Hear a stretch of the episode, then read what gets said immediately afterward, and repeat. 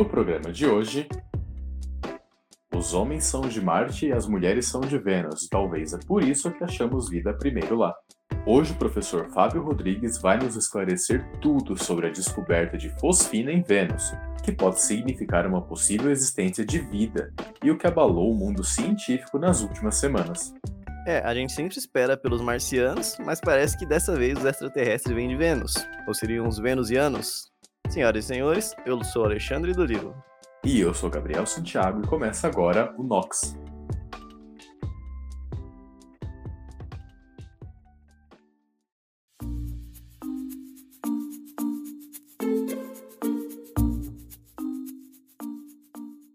Nesse terceiro episódio do Nox, recebemos o professor Fábio Rodrigues, que vai conversar com a gente sobre o anúncio que ocorreu mês passado da descoberta de fosfina na atmosfera de Vênus, que poderia indicar uma possível presença de vida no planeta.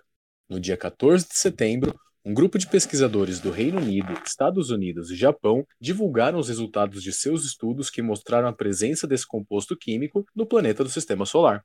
O professor Fábio vai hoje nos esclarecer qual o significado dessa descoberta e o que ela representa para a ciência. E nosso convidado de hoje ele possui graduação no curso secreto, o curso de Ciências Moleculares da USP e doutorado pelo Instituto de Química. Ele tem pós-doc também pela Universidade de São Paulo com um projeto voltado para a área de detecção de vida, bioassinaturas e astrobiologia. Não é astrologia, viu, gente? Já atuou também no Laboratório Nacional de Luz Síncroton e atualmente é pesquisador associado no Núcleo de Pesquisa em Astrobiologia da USP. Além da astrobiologia, tem experiências em biogeoquímica, bioassinaturas espectrópicas, entre outros, muitos nomes complicados. Então, com vocês, o professor Fábio Rodrigues. Olá, pessoal, boa tarde, é um prazer estar aqui. Muito obrigado pelo convite. Valeu, professor. Primeiro, eu gostaria que você falasse um pouquinho o que te levou a ser um pesquisador. Eu acho que a curiosidade científica é uma coisa que fascina a gente, né? Quando você é criança, né, é fácil identificar uma criança curiosa. Eu era uma dessas crianças curiosas que gostava de entender um pouco mais como as coisas funcionavam. Na graduação, eu entrei em engenharia, comecei a fazer engenharia, mas eu vi que, na verdade, o que eu queria era entender os aspectos mais fundamentais. Então, engenharia química me interessava menos do que a própria química, entender os aspectos mais fundamentais e o mundo como funciona. Acabei parando, né, então, eu saí da engenharia, fui para ciências moleculares, que é esse curso que tem na USP, voltado para a carreira de pesquisa, voltado para essa interdisciplinaridade, e cada vez mais me apaixonando exatamente por isso que a ciência funciona, de entender o mundo, entender os fenômenos. Acabei a graduação, continuei na pós-graduação, e aí eu decidi que eu realmente gostaria de continuar na carreira de pesquisa na área de química e sempre entendendo mais como funciona. Como funciona o mundo, como funciona a vida, como funciona o universo, como funciona as coisas de forma geral. Eu acho que é isso que a ciência propicia para a gente. Respostas, na verdade, mais perguntas do que provavelmente respostas, né? A gente sempre vive de novas perguntas e é isso que motiva a gente. Professor, muito se fala em vida fora da Terra, mas quais são os meios para identificar vida em planetas tão, tão distantes da gente? Bom, antes de entender como identificar a vida, vamos entender o que, que nós estamos procurando, né? Porque às vezes a gente pensa em vida, a gente está pensando em uma civilização, em animais, a gente está pensando num planeta com uma floresta enorme, num planeta com alguma civilização que está mandando sinais. E não é isso, na verdade, que a ciência está se focando. A ciência acredita que o mais provável da gente encontrar vida no planeta são vidas né, muito pequenininhas, bactérias, alguns fungos, algumas arqueias, é, são organismos muito menores. Por quê? Eles são os mais prováveis, né, a gente acredita, de ter encontrado. Então, o nosso desafio é maior ainda do que se a gente quisesse, por exemplo, encontrar vida igual a gente tem aqui na Terra, uma floresta amazônica, uma grande área coberta de terra. Não, o que nós estamos vendo então são organismos muito pequenos que podem estar em quantidades muito pequenas, né, naquele ambiente. O desafio se torna ainda maior. O que nós temos que ver? Bom, ou a gente conseguiria enxergar um sinal daquela vida, por exemplo, né? Imagina que a gente tenha em um planeta alguma bactéria, alguma alga, ou mesmo uma planta que esteja numa área muito grande do planeta, que a gente conseguisse com um telescópio nosso olhar e ver uma mancha, uma mancha verde, uma mancha de alguma cor característica que pode ser atribuída à vida. Isso seria uma forma de detectar. Mas é pouco provável, né? É pouco provável que seja isso que a gente encontre. Então, o nosso meio, na verdade, são através das bioassinaturas, e as bioassinaturas espectroscópicas. Você comentou que é a área que eu trabalho. Espectroscopia é a interação da luz com a matéria com as moléculas, para a gente identifica que tipo de, de moléculas são essas através da interação dela com a luz. E é isso que a gente faz. A gente olha para outros planetas e pega o espectro, pega o sinal da luz, por exemplo, a luz emitida por uma estrela, pelo Sol, passa por esse planeta que chega desse planeta e que reflete para a gente e tenta identificar, ver se a gente consegue identificar o sinal de alguma molécula. E foi esse o método utilizado para achar fosfina em Vênus? Isso, foi esse o método, né? mas em vez de usarem a luz visível, né, a luz que a gente vê, usaram um outro comprimento de onda. Então eles estavam medindo na faixa de ondas de rádio. Mas no final das contas só mudou o comprimento de onda, mas a técnica que eles usaram é a mesma. Ou a outra opção, quando a gente consegue, é o que estão fazendo em Marte, é você mandar uma sonda para lá, usar na superfície e aí estudar. Então, se você consegue chegar no planeta com uma sonda, nós não estamos falando de chegar com pessoas, mas se você consegue mandar uma sonda no planeta, você consegue fazer o estudo de uma determinada região, você manda equipamentos de medida. Se você não consegue, o único jeito é via remota, através da interação com a radiação. Teve sondas que foram para Vênus. Vênus já foi estudado com sondas. Mas mandar uma sonda, mandar uma missão não é uma coisa que acontece sempre. Então, o método de olhar com telescópios, por exemplo, ainda é muito usado. Foi essa forma que foi estudado, então, em Vênus. No caso das sondas, por exemplo, é muito difícil uma sonda chegar lá, né? Porque a atmosfera de Vênus é extremamente pesada e as sondas não sobrevivem. Que tipo de sondas são essas? Então, elas sobrevivem por tempos muito curtos. É, você manda como se fosse um satélite, por exemplo, né? Tem as sondas que são satélites que ficam em volta do planeta, tem aquelas que pousam na superfície e ficam paradas, e tem aquelas que pousam e andam, que são os rovers que estão em Marte hoje. Num planeta como Vênus, que é muito quente, a atmosfera é muito ácida, ela é muito agressiva, consegue mandar sonda, mas a duração dela, né, o tempo de vida daqueles equipamentos são muito pequenos. Em pouco tempo, eles logo já vão, já oxidam, já estragam, então você consegue estudar por um tempo pequeno. A distância, não vou dizer que é perto, né, mas a distância, ela não é tão grande como outros planetas mais longes ou até os exoplanetas, entre os planetas fora do sistema solar. Então, é, é possível mandar em grutas. Só que elas têm uma duração muito pequena, muito curta, isso é um desafio muito grande não é tão difícil quanto outros planetas mais distantes, que são mais longes. Vênus é um dos dois planetas mais perto que a gente tem da Terra, né?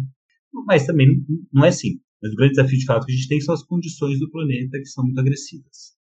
Até porque perto é bem relativo, né? Que a gente está falando de bilhões de quilômetros de distância. Isso, quando a gente está falando de perto, a gente está falando né, de missões que demoram alguns meses para chegar. São os nossos vizinhos mais perto.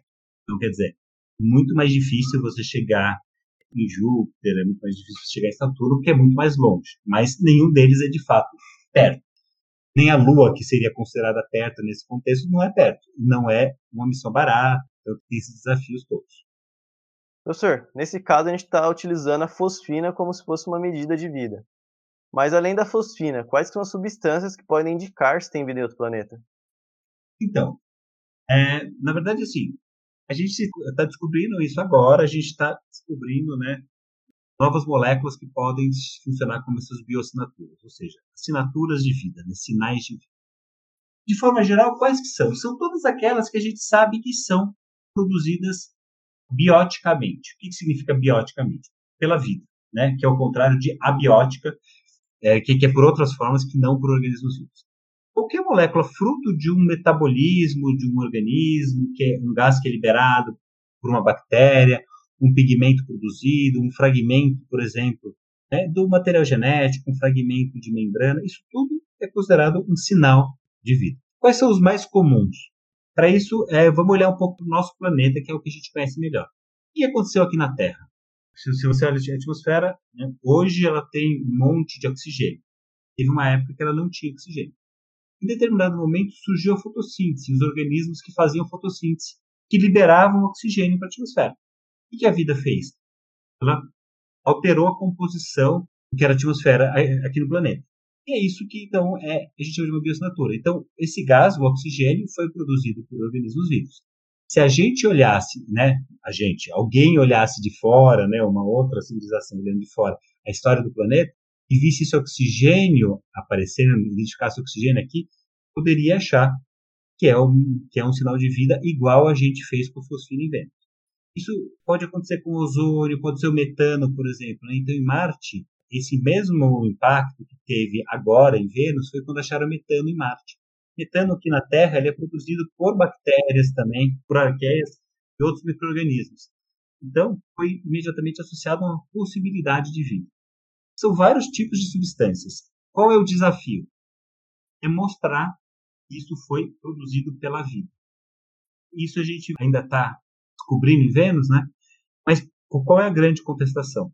Será que essa fosfina foi de fato feita por organismos vivos ou pode ser de ciclos da atmosfera do planeta, vulcanismo ou outras coisas?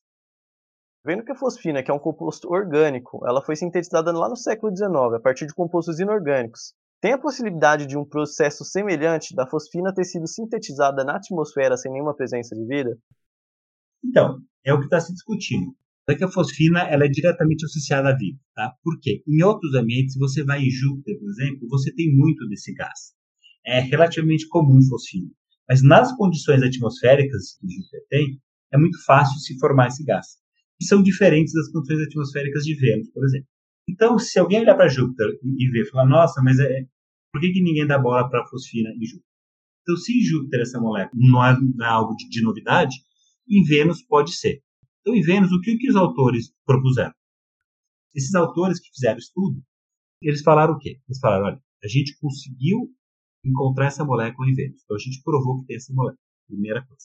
Segunda coisa, é, eles fizeram alguns cálculos, simulações do planeta, estudaram diversos ciclos geológicos de vulcanismo, reações químicas que podem ocorrer com as rochas e com a composição que Vênus tem, que a atmosfera de, a atmosfera de Vênus, as reações. Claro, por todas essas reações, tanto geológicas quanto atmosféricas, nós não conseguimos encontrar nenhuma forma de explicar esse composto estar em Vênus. Então, então percebe, é diferente de Júpiter, onde a gente consegue explicar. Né? Em Vênus, o que os autores propuseram foram. Então, a gente não consegue explicar esse composto por essas, esses ciclos que a gente conhece que ocorrem no planeta. Quais são as duas opções que eles levantaram? Primeira opção, de ter alguns ciclos geológicos que a gente ainda não conhece, que a ciência ainda não conhece. A segunda opção é, então, de ter organismos vivos que poderiam estar sintetizando esses compostos ainda não é certeza, né? E pelo contrário, já estão surgindo, né? Essa semana mesmo está surgindo alguns trabalhos mostrando que vulcanismo pode produzir esse gás em Vênus. E Vênus tem vulcanismo também, então o que a gente conhece aqui da Terra está sendo transposto para esse planeta e falando, bom, eventualmente então pode ser outra explicação. Quando que a gente vai acreditar que isso é de vida? Quando a gente estudar muito melhor esse planeta, quando a gente estudar muito melhor esses ciclos, quando outras formas né, de produzir esse composto foram descartadas, a gente fala, bom, então, é, a, única, a única forma de fato que a gente tem de, de, de produzir esse composto seria organismos vivos. Isso ainda está muito longe. Então, o que esse trabalho fez foi chamar atenção para a gente dessa molécula que poderia ser interessante. Até porque, professor, a atmosfera de Vênus é uma atmosfera extremamente tóxica, né? A temperatura está na ordem aí dos centenas de graus e é até um pouco difícil para a gente que é estudante mesmo, já é bem complicado, né, entender, ainda mais para o público leigo, como é que uma atmosfera tão extrema, tão tóxica, pode suportar uma forma de vida que venha sintetizar organicamente essa tal fosfina, né? Como que a gente entende, como é que isso pode acontecer nessas condições? E a comunidade científica ela já tem motivos fortes para acreditar que essa vida realmente exista ou por enquanto é só um indício? Não, por enquanto é só indício. O que a gente costuma fazer, né, o que a comunidade científica costuma fazer é ser bem cética. Assim, isso é um fato muito importante, né, achar vida fora da Terra. Tem uma frase do Sagan que diz que fatos extraordinários precisam de evidências extraordinárias. Essa frase, é, essa frase é muito usada porque exatamente achar vida fora da Terra é um fato extraordinário. A evidência que a gente tem vai precisar ser muito forte para a comunidade científica acreditar. Então a comunidade era sempre bem cética porque a gente sabe que é um desafio muito grande achar vida outro planeta, a gente sabe que isso tem um impacto no imaginário popular, no que a gente conhece de vida, né? Que é um impacto que é, muito grande. Então a gente vai ser sempre cético. Então a, a ideia é esse primeiro trabalho, inclusive os próprios autores eles não afirmam, eles falam, olha, é uma possibilidade. O que, que eles falam? Vale a pena estudar mais. Então é um chamado para a comunidade científica, para os outros cientistas, falarem, e se a gente olhasse para Vênus? Por quê? Porque faz muito tempo que Marte é o maior alfa. Então teve uns estudos em Vênus lá nos anos 70, aquilo que você falou, Vênus ele é um planeta que ele, é, a superfície é muito quente, a superfície é mais de 300 graus, então ele já foi um pouco mais ameno. Quando o nosso Sol aumentou de tamanho, aquela água evaporou e teve um efeito estufa. O mesmo efeito estufa que a gente fala aqui na Terra, né?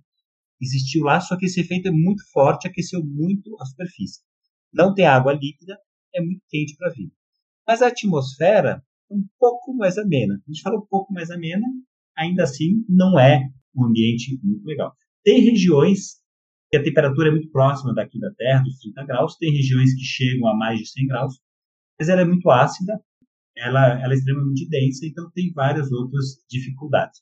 Mesmo nessas regiões que a temperatura é um pouco mais baixa, tem outros complicantes. Então, assim, é difícil imaginar a vida nesse ambiente. Mas, aqui no nosso planeta, a gente encontra organismos vivos vivendo a 120 graus Celsius, por exemplo, em fontes de fundo de mar. A gente encontra organismos que estão metabolizando a menos 20 graus. De encontra, organismos que vivem em ambiente muito ácido ou muito básico. Organismos que vivem em ambiente com concentrações de sal altíssimas. A vida se adaptou no nosso planeta. Então, é daí que vem, assim, bom, a capacidade de adaptação da vida em geral, né, de todos os organismos do planeta, ela é muito grande. Poderia, então, acontecer a mesma coisa, tendo surgido em outro planeta, ou mesmo algumas pessoas falam da panspermia, né, dela se formar em um planeta, por exemplo, aqui na Terra, e aí tem um meteorito, um asteroide que bate aqui na Terra, ejeta um pedaço do planeta, essa vida viaja e cai em outro lugar e se adapta. Então, não é impossível. Agora, se é provável ou não, né, essa é uma discussão que a comunidade científica ainda não tem um conceito. É possível ter vida fora da Terra? É possível. É provável? Aí os cientistas sempre ficam, a gente sempre fica meio assim de responder, porque é um tema bastante complicado que a gente desconhece bastante ainda.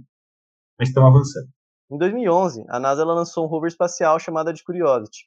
Eles estavam em busca de ver se o planeta ele já tinha condições ambientais favoráveis para a vida microbiana. Não teria como a gente fazer a mesma coisa com Vênus? Por que, que a gente não pode ir em Vênus?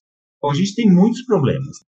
Um dos problemas muito grandes que a gente tem, por exemplo, é das missões de retorno. É, quer dizer, a gente sabe ir para muitos lugares, a gente não sabe voltar. Então você vê que lá em Marte não retornou a amostra de Marte. Por quê? Porque a gente sabe chegar com o rover, a gente sabe pousar, a gente sabe controlar ele e analisar. Retornar com a amostra é muito mais difícil que é lá você tem que fazer um lançamento, né? Quando a gente vê aquelas cenas de lançamento de um foguete aqui na Terra, tem centenas de pessoas trabalhando naquele foguete no lançamento. Imagina você chegar lá no planeta e ter que voltar com poucas pessoas com estrutura nenhuma. Então isso a gente não sabe fazer. O simples fato de ter o retorno, de não conseguir retornar, a gente não consegue nem a gente lá pegar a amostra e nem mandar um robozinho que vai pegar a amostra e que vai voltar para cá. Outro lado, mandar uma pessoa. Mandar uma pessoa é diferente de mandar um equipamento. Então, tem uma viagem de alguns meses, tem que ter alimento, tem que manter essa pessoa, é, é, essa pessoa, essas pessoas. E chega naquele planeta, tem uma condição muito diferente. Por exemplo, uma gravidade maior, uma pressão atmosférica maior, uma incidência de radiação muito maior. Né? Depende do planeta que você vai, as condições são muito diferentes. Um, uma máquina, a gente consegue fazer uma para aguentar isso. Uma pessoa é mais difícil você teria que ter roupas, trajes muito fortes, muito específicos, né? Então, nossa tecnologia está aumentando, mas aí a gente ainda não tem, não é esse ponto. Está sendo planejada uma, uma missão de retorno de amostra, por exemplo, de Marte. Mas como que é esse retorno? É um robozinho que vai descer em Marte, né? O robozinho vai lá, vai coletar algumas amostras e vai colocar como se fosse numa bolsa, né? vai vir uma outra nave, como se fosse com um gancho, e pescar essa bolsa e trazer a amostra. Quer dizer, aquele robozinho vai ficar lá. Então essa nave efetivamente nunca vai pisar em Marte, ela só vai esticar a garra e levar a amostra. Levar. Então vai ter uma que vai chegar lá e vai coletar e outra que vai buscar. Ainda não está para acontecer, mas já tem planejamento dela. Deve ser aí para os próximos 10 anos, talvez a gente tenha novidades. Mas isso é o mais próximo que a nossa tecnologia consegue hoje. Né? Então a gente tem problemas. Para chegar lá já é difícil. Para voltar para lá hoje a gente não consegue. Para mandar é, organismos vivos para a gente mandar organismos vivos para lá é muito mais difícil. E aí eu convido também o pessoal a pensar num outro problema.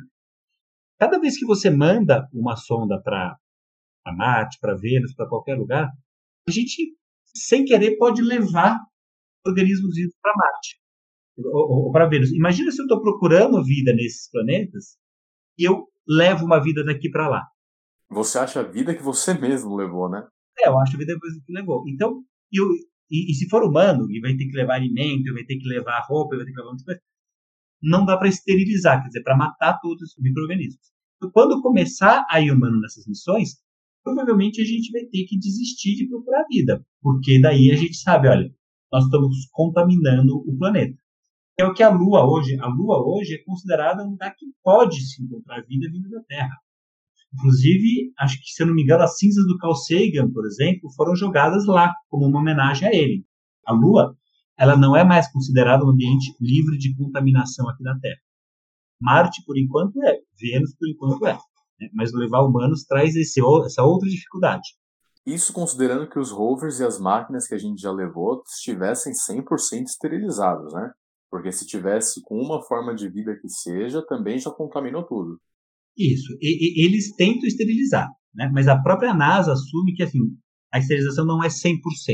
Ela é muito boa, mas ela, eles sabem que existe aí de mil a dez mil esporos de bacilos, né, que é o que eles usam de controle na no rover inteiro. Se a gente pensar que numa cultura que a gente faz laboratório de bactérias, assim, em um ml, né, tem da hora de, de mais de milhão, bilhão de organismos, né, para o rover inteiro você ter só da ordem de 10 mil, é pouco, um objeto inteiro grande assim. Mas tem. Né? Então a gente sempre tem que conviver com esse risco. Se a gente mandar humano lá, vai ser mais, é, mais difícil. Mas a tecnologia está aumentando rápido e você já deve estar tá vendo, né? E já tem empresas privadas voando para o espaço, a Tesla, né? Entre outras. Então, assim, nos próximos 50 anos, a gente vai ver uma revolução muito grande, né? A gente vai viver, né? Para ver isso, para ver a humanidade chegando a Marte, para ver é, essa história de voos comerciais para a Lua, para a estratosfera, para fora do planeta. Isso tudo deve crescer bem rápido. Mas, professor, colocando uma outra visão, você falou de tomar cuidado para a gente não levar a vida. Vamos pensar o contrário. A gente tem aquele filme lá, Perdido em Marte. Por que, que a gente não leva uma equipe para outro planeta, uma expedição, monta uma base marciana e faz análises lá no local? Quais as implicações disso? Isso já foi pensado, isso está sendo é, pensado, né? Teve até uma empresa particular, né? Tem uma história que, o, que uma série de empresários, uma série de pessoas, inclusive o criador do Big Brother, né? Estava no meio disso, e que eles fizeram uma proposta de fazer um reality show que levaria pessoas para Marte. Então, eles usariam esse reality show, inclusive, para financiar é, essa viagem que ela é cara, né? E aí, a ideia deles era o seguinte, né? era chegar um grupo lá no planeta e começar a construir, constrói uma base, constrói uma estrutura mínima e fica lá no planeta e vive lá até o fim da vida. Eles estimavam que a pessoa ia, ia conseguir viver uns 10 anos, 15 anos no planeta, até que uma hora ela não ia aguentar mais, porque a gente não está a gente não está acostumado, né? o nosso organismo não evoluiu para aquela condição, então provavelmente os danos seriam muito diferente do nosso tempo de vida lá seria menor. Né? E depois, num outro momento, iria um outro grupo de pessoas que aumentaria aquela base, um outro grupo de pessoas e começaria a fazer uma colônia. Bom, é, então eles lançaram essa ideia, inclusive eles queriam, né, a proposta era recrutar pessoas que estivessem interessadas aqui. Toda uma discussão ética, né? Teve um monte de gente que falou, mas você vai lá morrer em Marte? Aí o pessoa que se disporia a fazer falou, ah, mas eu vou morrer aqui na Terra, eu prefiro ir lá como herói. E tem toda uma discussão ética em cima disso, mas, né, na tecnologia nossa, a gente, o que ficou claro é que a gente não tem tecnologia para isso. A proposta deles, na verdade, não era factível, porque ao invés de, de eles viverem alguns anos lá, provavelmente eles, eles só conseguiriam sobreviver dias ou semanas. O ambiente é muito mais agressivo do que o organismo aguenta, e a nossa tecnologia não conseguia fazer exatamente igual ao Perdidos em Marte, para ver uma cúpula, ter roupas adequadas para proteger isso. Em breve nós teremos, mas hoje a gente ainda não consegue ter. Mas assim, é um assunto que já está em discussão. E aí entra, inclusive, né, tem vários estudos da parte de psicologia de confinamento. Você vai mandar um grupinho de, pequeno de pessoas para um outro planeta onde provavelmente eles não voltam, eles vão ficar muito tempo juntos no ambiente confinado. Como que essas pessoas é, tem, como que essas pessoas vão lidar entre elas? Então tem vários estudos, desde a parte científica mesmo, né, da parte tecnológica, da tecnologia, da parte psicológica, da parte humana, de como funciona. Hoje a gente tem várias frentes que, que estão estudando isso. Os resultados são bem interessantes. Professor, complementando a outra pergunta, tem alguma possibilidade da fosfina também vir de processos naturais? Então, ela pode, como em Júpiter, por exemplo, né, a gente observa. Está saindo, está começando a sair alguns trabalhos tentando mostrar que poderia existir em Vênus por vulcão também. A gente sabe que ela pode, a questão é que os autores em Vênus, eles não identificaram nenhuma fonte, né, alguma fonte dentre os processos naturais que eles conheciam.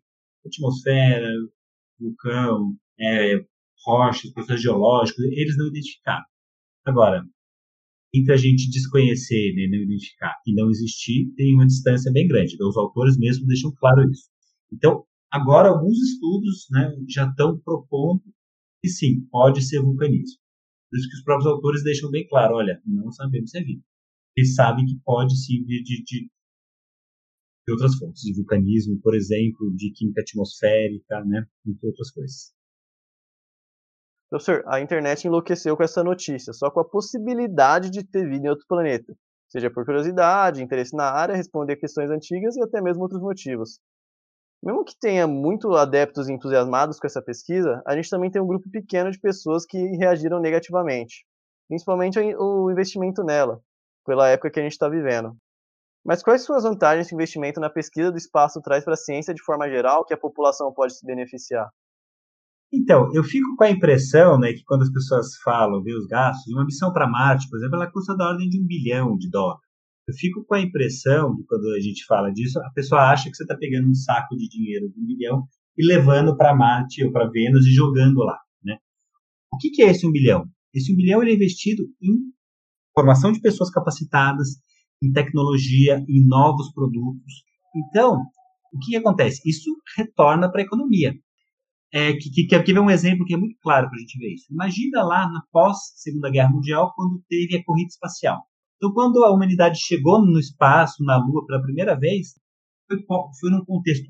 Após a Segunda Guerra Mundial, o mundo estava dívida, com fome, com uma série de questões, e os Estados Unidos e a União Soviética gastando esse dinheiro.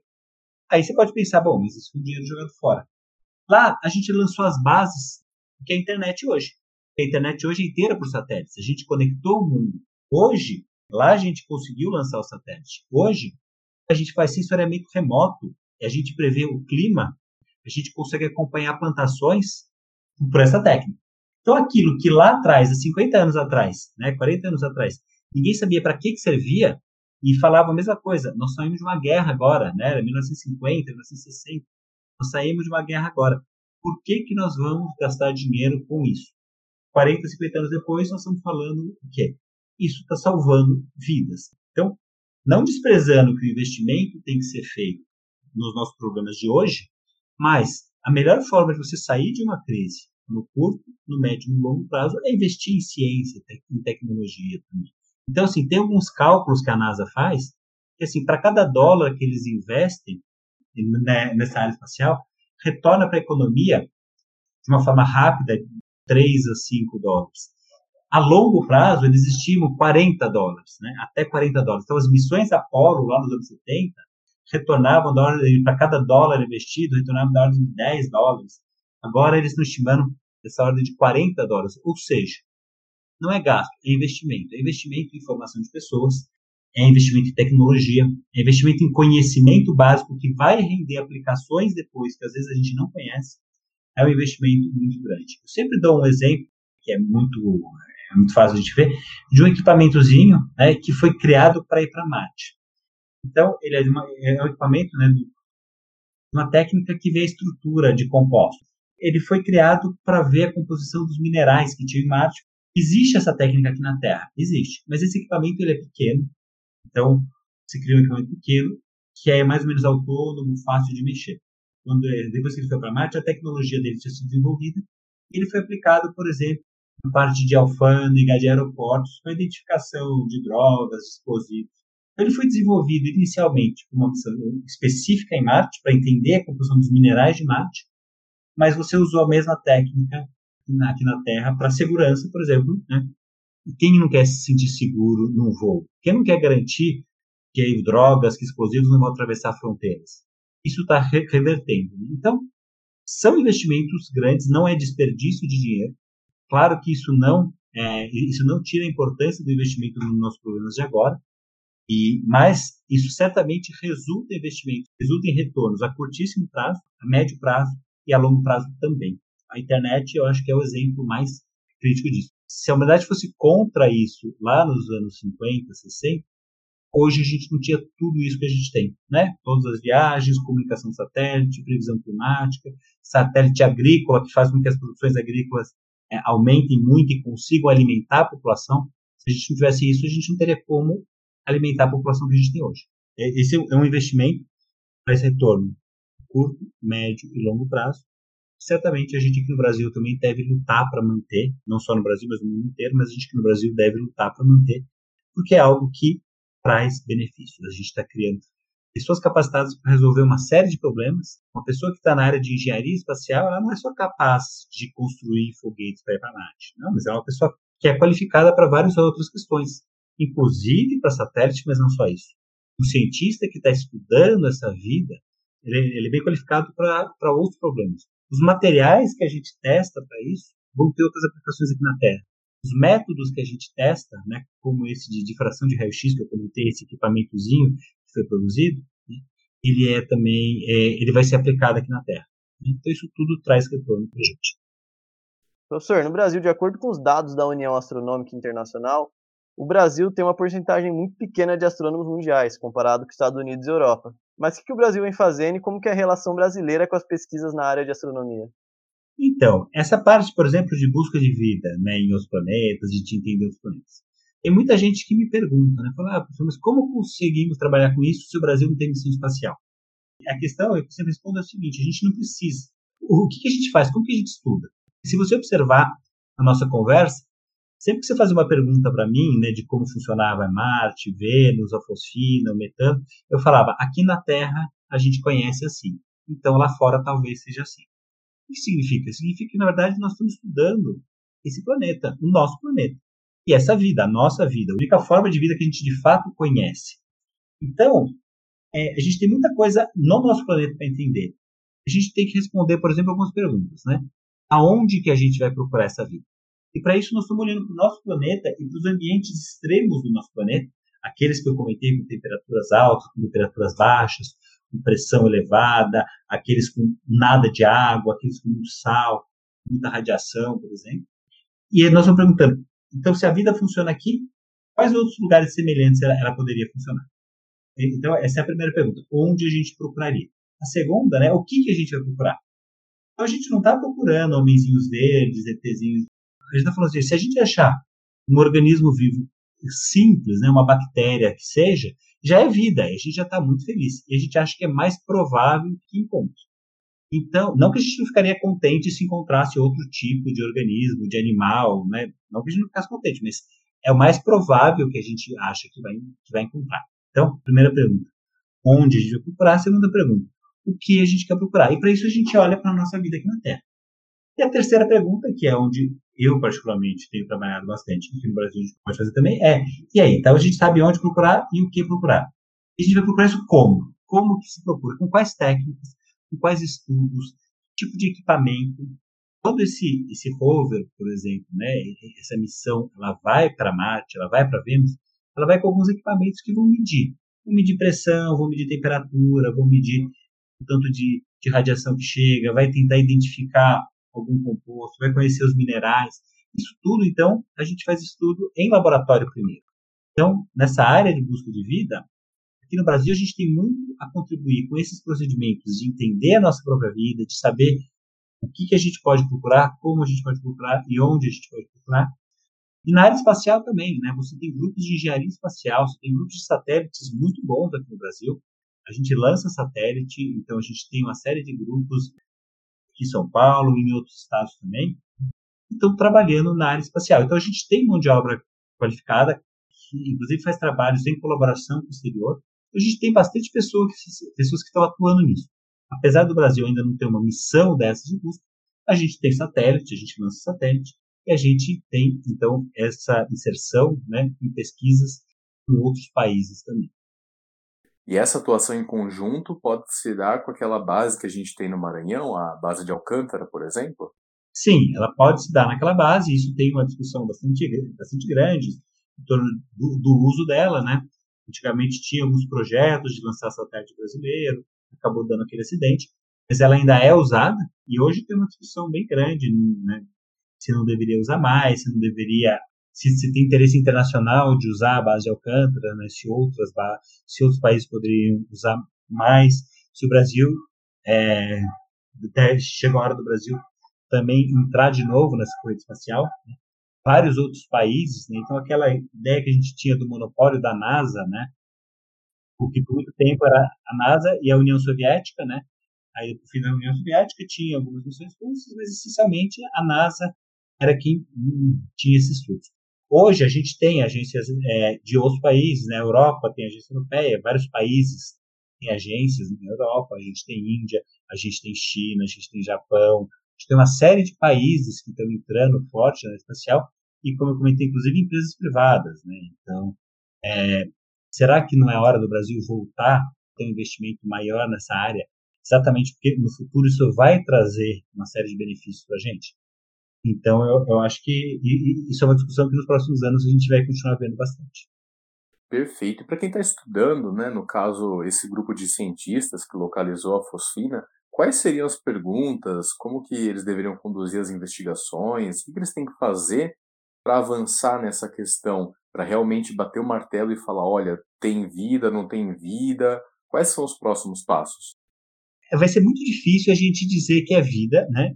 O melhor jeito seria a gente ir realmente ir com um estudo lá, com uma sonda lá e, identificar compostos orgânicos, que tipo de vida que é, ver se se encontra algum fragmento de material genético, por exemplo, né, que pode ser parecido com o nosso DNA ou não.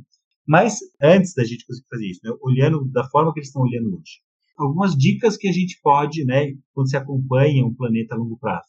Por exemplo, aqui na Terra, né, a gente sabe que a vida muda o comportamento conforme o dia e noite. Se bate sol, se não bate sol. Muda o comportamento conforme as estações do ano. E não necessariamente os fenômenos de vulcanismo, por exemplo, podem acompanhar esses ciclos. Então, uma das estratégias que pode ter para começar é acompanhar o comportamento com o tempo. Porque uma coisa que é importante lembrar é o seguinte: não é que a fosfina está lá porque ela foi formada em algum momento e ela ficou acumulada da fosfina ela dura pouco tempo na atmosfera, porque ela reage e ela se degrada. Se foi encontrado numa concentração relativamente alta, né, a ponto de eles conseguirem medir, porque tem uma fonte que está produzindo essa fosfina quase que sempre, assim, né? Não é que é algo que ficou lá do passado. Então, se tem essa fonte, se essa fonte for vida, será que elas iriam responder a um ciclo dia e noite?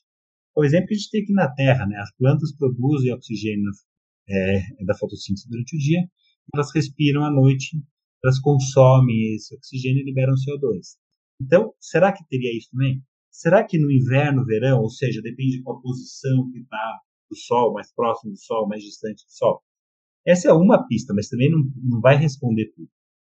Nós vamos ter que, então, outros profissionais ajudarem. Nós vamos ter certamente geólogos, vulcanólogos, cientistas atmosféricos, físicos, astrônomos, químicos, todo o pessoal que estuda esses planetas, né, é, tentando entender cada um pelo seu ponto de vista, entender todos os ciclos do planeta. Então, acho que eles vão, o que vai acontecer é eles vão começar a prestar muita atenção no planeta, estudar esses diferentes ciclos, para que a gente possa ter uma certeza ou que talvez hoje pareça até mais provável, uma certeza de que não é. Então, a gente descarta isso parece mais provável porque está saindo alguns trabalhos mostrando que o vulcanismo é possível. Não descarta a existência de vida, mas descarta a fosfina ou esse sinal como um sinal de vida. Antes de terminar, você pode falar um pouco para a gente sobre o seu trabalho, o que é a astrobiologia? Então, exatamente isso que a gente falou até agora é o que foi chamado de astrobiologia. Então, o que, que ela é? Ela é a ciência que tenta estudar a vida no nosso planeta e os ambientes extraterrestres e fazer essa conexão. Tentar entender se a vida que a gente conhece, ela conseguiria sobreviver em outros ambientes. Por isso que eu disse sempre a gente está olhando para a vida aqui na Terra. É, tem uma questão filosófica, né? Que, por exemplo, se você falar assim, ah, uma ciência que estuda a vida fora da Terra. A ciência ela sempre tem que ter um objeto de estudo, algo que ela estude. Uma ciência que estuda vida fora da Terra, se não existir vida fora da Terra, ela não tem objeto de estudo, portanto, ela não é uma ciência. Então, tem, tem essa questão filosófica. A astrobiologia, ela foge disso exatamente com o seguinte. A nossa proposta? Entender o nosso planeta e a nossa vida, que é a única que a gente conhece e sabe que funciona, e entender os outros planetas. E tentar ligar essas duas coisas será que né, essa vida então viveria em, em outros planetas? Então, com isso a gente tem astrônomos, a gente tem geólogos, a gente tem físicos, a gente tem químicos, biólogos, oceanógrafos, diferentes profissionais que estão estudando como que são esses planetas, como que é a vida aqui na Terra, como detectar uma possível vida em outro planeta.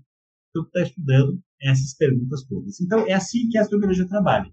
É uma área que é interdisciplinar, multidisciplinar até, vários pesquisadores de diferentes áreas. Então, interagir. E aí a gente está tentando avançar, então, nessa pergunta de entender a vida, não só na Terra, mas no seu contexto mais amplo. Será que existe vida no universo? Ela se foca em três perguntas. Como que a vida se origina num planeta? E, e, a, partir de, a partir desse momento, né, como que ela evolui? Essa é a primeira pergunta, quando, como a vida origina e evolui no planeta. Como que é o futuro da vida aqui na Terra? Então, como que ela vai conseguir né, é, lidar com as mudanças do nosso planeta. E a terceira pergunta, se existe, então, vida em outro planeta. O que, que eu faço? Né? Eu uso micro-organismos aqui da Terra, então a gente trabalha bastante com ambientes extremos do planeta, por exemplo, Antártica, Atacama, regiões muito quentes, regiões muito frias, regiões muito secas, regiões muito salinas. A gente coleta esses micro-organismos, a gente tenta entender quais micro-organismos são esses, e a gente tenta, então, entender, ver se eles sobrevivem a quais condições, coloca eles dentro de, por exemplo, simulações de outro planeta. Então a gente simula um ambiente de Marte, a gente simula um ambiente espacial, a gente simula um ambiente Vênus, se a gente quiser, por exemplo. Então aí a gente tenta entender como que esse organismo sobreviveria, se ele sobrevive, quais são as estratégias dele e como que muda o metabolismo dele, como que muda as moléculas que ele produz, para a gente então tentar entender como identificar ele em outro ambiente. Então, a gente faz esse trabalho desde a parte de microbiologia, de trabalhar com microorganismos, até a parte de química, de como então nós vamos usar essas técnicas todas que a gente conhece aqui na Terra para identificar esses microorganismos né, e esses sinais de vida. Maravilha, professor. Nosso tempo está esgotando. Muito obrigado pela sua participação. É uma grande honra para nós aqui te receber no Nox e poder ter um pouco mais essa visão aí, dessa visão de outro planeta, né? Da vida em Vênus. Foi uma grande honra para a gente ter aqui e tenho certeza que esclareceu bastante as dúvidas do pessoal também. Imagina, é um prazer muito grande estar aqui. Eu espero que todo mundo tenha entendido que não é coisa de outro mundo ou é coisa de outro mundo, mas que é, é possível da gente entender. Tá bom? Agora, se o senhor quiser mandar uma mensagem para alguém, rede social, algum recado, fica à vontade, tem para seu. Não, o que eu queria né, dizer, como última mensagem, é que realmente o investimento em ciência vale muito a pena. O Brasil tem feito ciência de muita qualidade e é um investimento que traz retorno, então que vale muito a pena ser feito. Muito obrigado, professor. Então, muito obrigado, é um prazer. E por isso é tudo, pessoal. Espero que tenham gostado do programa e agora vai uns recadinhos aí para você. Se você assistiu a Semana da Química da USP e gostou, ou não conseguiu ver e quer ter a chance de saber mais sobre química, estão abertas as inscrições para a Semana da Química da Unicamp. O evento vai ocorrer totalmente online do dia 23 até o dia 27 de novembro. Mais informações no site www.semanadequimica.com.br. Não perca essa chance. E dos dias 9 a 13 de novembro também vai ocorrer a Semana Temática de Oceanografia dos alunos da USP, que vai contar com palestras e mesas redondas sensacionais. Para mais informações e fazer sua inscrição, entre no site www.sto2020.com.br. E segue a gente lá no Facebook, no Twitter e no Instagram. É arroba NoxPodcast. E fique por dentro dos próximos episódios. Eu sou Alexandre Dolivo. E eu, Gabriel Santiago, e vemos vocês no próximo episódio. Tchau! Locução: Alexandre Dolivo e Gabriel Santiago. Redação: Ana Amaral, Andressa Levi e Felipe de Souza. Administrativo: Edgar Brown, Ellen da Silva, Marcelino Moreira e Christian Hurtado. Edição: Laura Rezende, Kaique Grabauskas e Pedro Sabanai.